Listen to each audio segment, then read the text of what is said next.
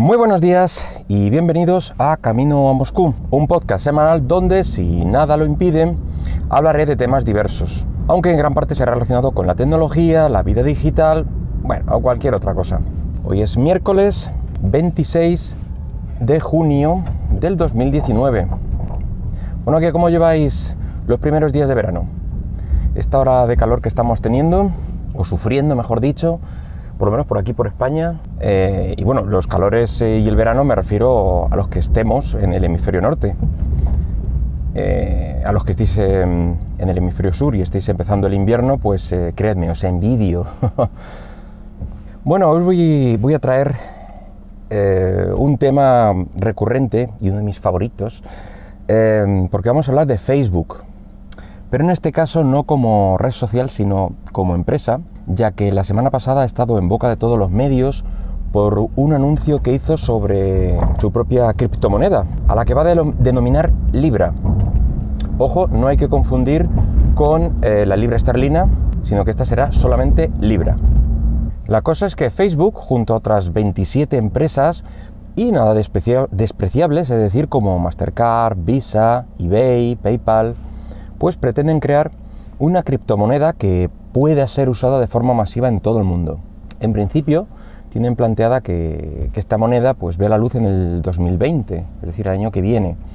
Y este consorcio empresarial se encarga de su gestión, mantenimiento, así que no habrá minería de monedas o de criptomoneda, como puede ser en Bitcoin, en el resto de, monedas eh, digitales que han salido hasta ahora tampoco tendrá la descentralización, pero eso sí, seguirán usando la tecnología de blockchain como el resto de, estas criptomonedas. Algoritmo al que ya le dedicamos un podcast en el pasado, así que puedes ir a escucharlo si te interesa este tema. Esta circunstancia la destaca, eh, o diferencia, mejor dicho, del, resto de monedas digitales, ya que se tratará de, de una llamada stablecoin, es decir, que es una moneda que no fluctuará de la forma tan brutal y desmedida que lo está haciendo, por ejemplo, el Bitcoin o el cambio al que se está moviendo en la actualidad. Esta circunstancia quizá guste a algunos inversores, pero ahuyenta a otros y, principalmente al usuario final, pues yo creo que también, ya que tener una cierta cantidad de Bitcoin y a la semana tener lo normal es que sea el doble, pero es que puede caer a la mitad o un tercio, entonces eso no, creo que guste. Bueno, pues estas empresas del consorcio em, aportarán la inyección de capital inicial en el momento de, lanzamiento de la moneda. Es decir, que de alguna forma toda la cantidad de criptomoneda generada tendrá un respaldo en dinero tradicional o en deuda pública, claro. De esta forma garantizan el valor de, Libra y siempre podrá canjearse por dinero tradicional, digamos, de curso legal. La equivalencia será eh, de un dólar americano por cada libra eh, la equivalencia en su salida, luego ya puede variar. Eh, en principio se pretende proporcionar de una forma de poder comprar de forma digital a todo el mundo que lo requiera. Para nosotros mm, es realmente fácil pensar en el sistema eh, tradicional. Digamos, te abres una cuenta bancaria, sacas una tarjeta, em, es decir, hay una entidad de por medio, entidad bancaria, y después de usarla, sin mayor complicación, lo típico que hay que pensar en, en estos escenarios. Bueno, pues es que hay países o lugares en el mundo mm, donde esto no es tan sencillo o directamente inviable. Países con condiciones que no todos cumplen para abrirse una cuenta bancaria.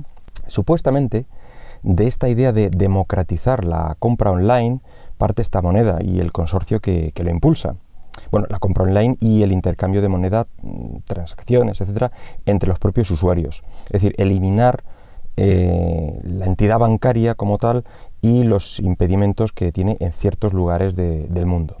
Llámese tercer mundo o, bueno, en fin, ciertos lugares. En este momento y hasta la salida de Libra, Facebook se posiciona a la cabeza de este consorcio empresarial, pero supuestamente en el momento en que ya se lance, ya decimos en el 2020, pues todas las empresas pasarán a estar al, mismo nivel de toma de decisiones, control, etc. Es decir, que mm, puede que la idea sea de Facebook, pero no debe considerarse la moneda de Facebook en principio. Y ojalá esto sea cierto, porque la idea mm, de que Facebook, además de controlar los datos personales, los anuncios que te muestra, eh, controle de alguna forma el dinero, pues a mí me da casi, casi miedo. Se convertiría también en nuestro banco.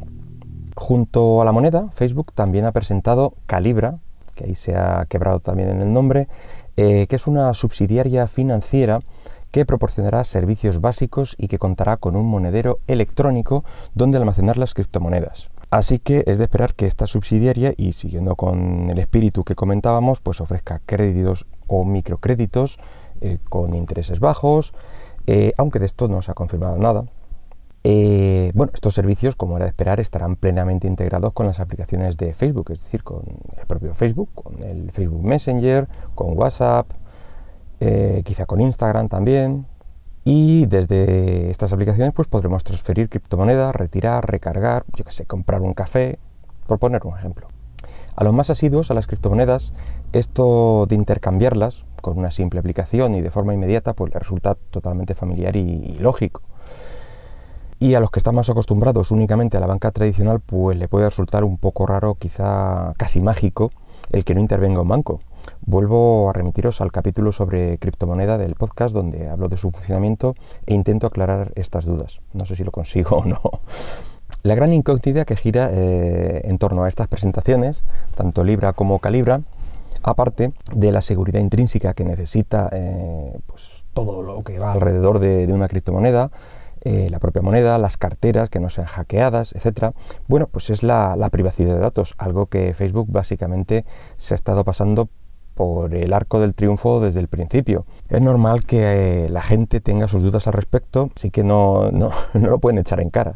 Facebook asegura que Calibra no compartirá información de cuentas o datos financieros con la empresa matriz, es decir, con Facebook Inc., o cualquier otra empresa sin el consentimiento del usuario. Así que en principio esta información no sería parte del conjunto de, datos que segmenta los anuncios de Facebook y el resto de sus empresas. Según la información que ha proporcionado Facebook, el único momento en que, en que esta información será compartida se limitaría a cuestiones que respondan a temas de la seguridad de las personas, cumplimiento de la ley o para proporcionar funcionalidad básica para para quienes usen Calibra. Eh, el ejemplo que han proporcionado es que podrían compartir la información para elaborar gráficos del número de usuarios totales, vamos, las estadísticas de uso generales. De igual forma, Calibra usará los datos de Facebook para cumplir la, ley, proteger cuentas, evitar riesgos o actividades delictivas. Por último, comentar que supuestamente el uso de Libra pues no implica obliga eh, al uso de Calibra. En teoría, la moneda estará abierta a usarse en todas aquellas criptomonedas que lo requieran. De hecho, en la actualidad, en cualquiera de las tiendas habituales de, aplicaciones de móvil, pues podrás encontrar gran cantidad de estas aplicaciones de carteras electrónicas y probablemente eh, gran parte de las más populares terminen implementando el soporte para esta futura criptomoneda. Y bueno, nada más por hoy. Espero que el podcast haya sido de tu agrado y si lo deseas, puedes dejarme algún comentario por Twitter en arroba camino Moscú. Venga, hasta luego.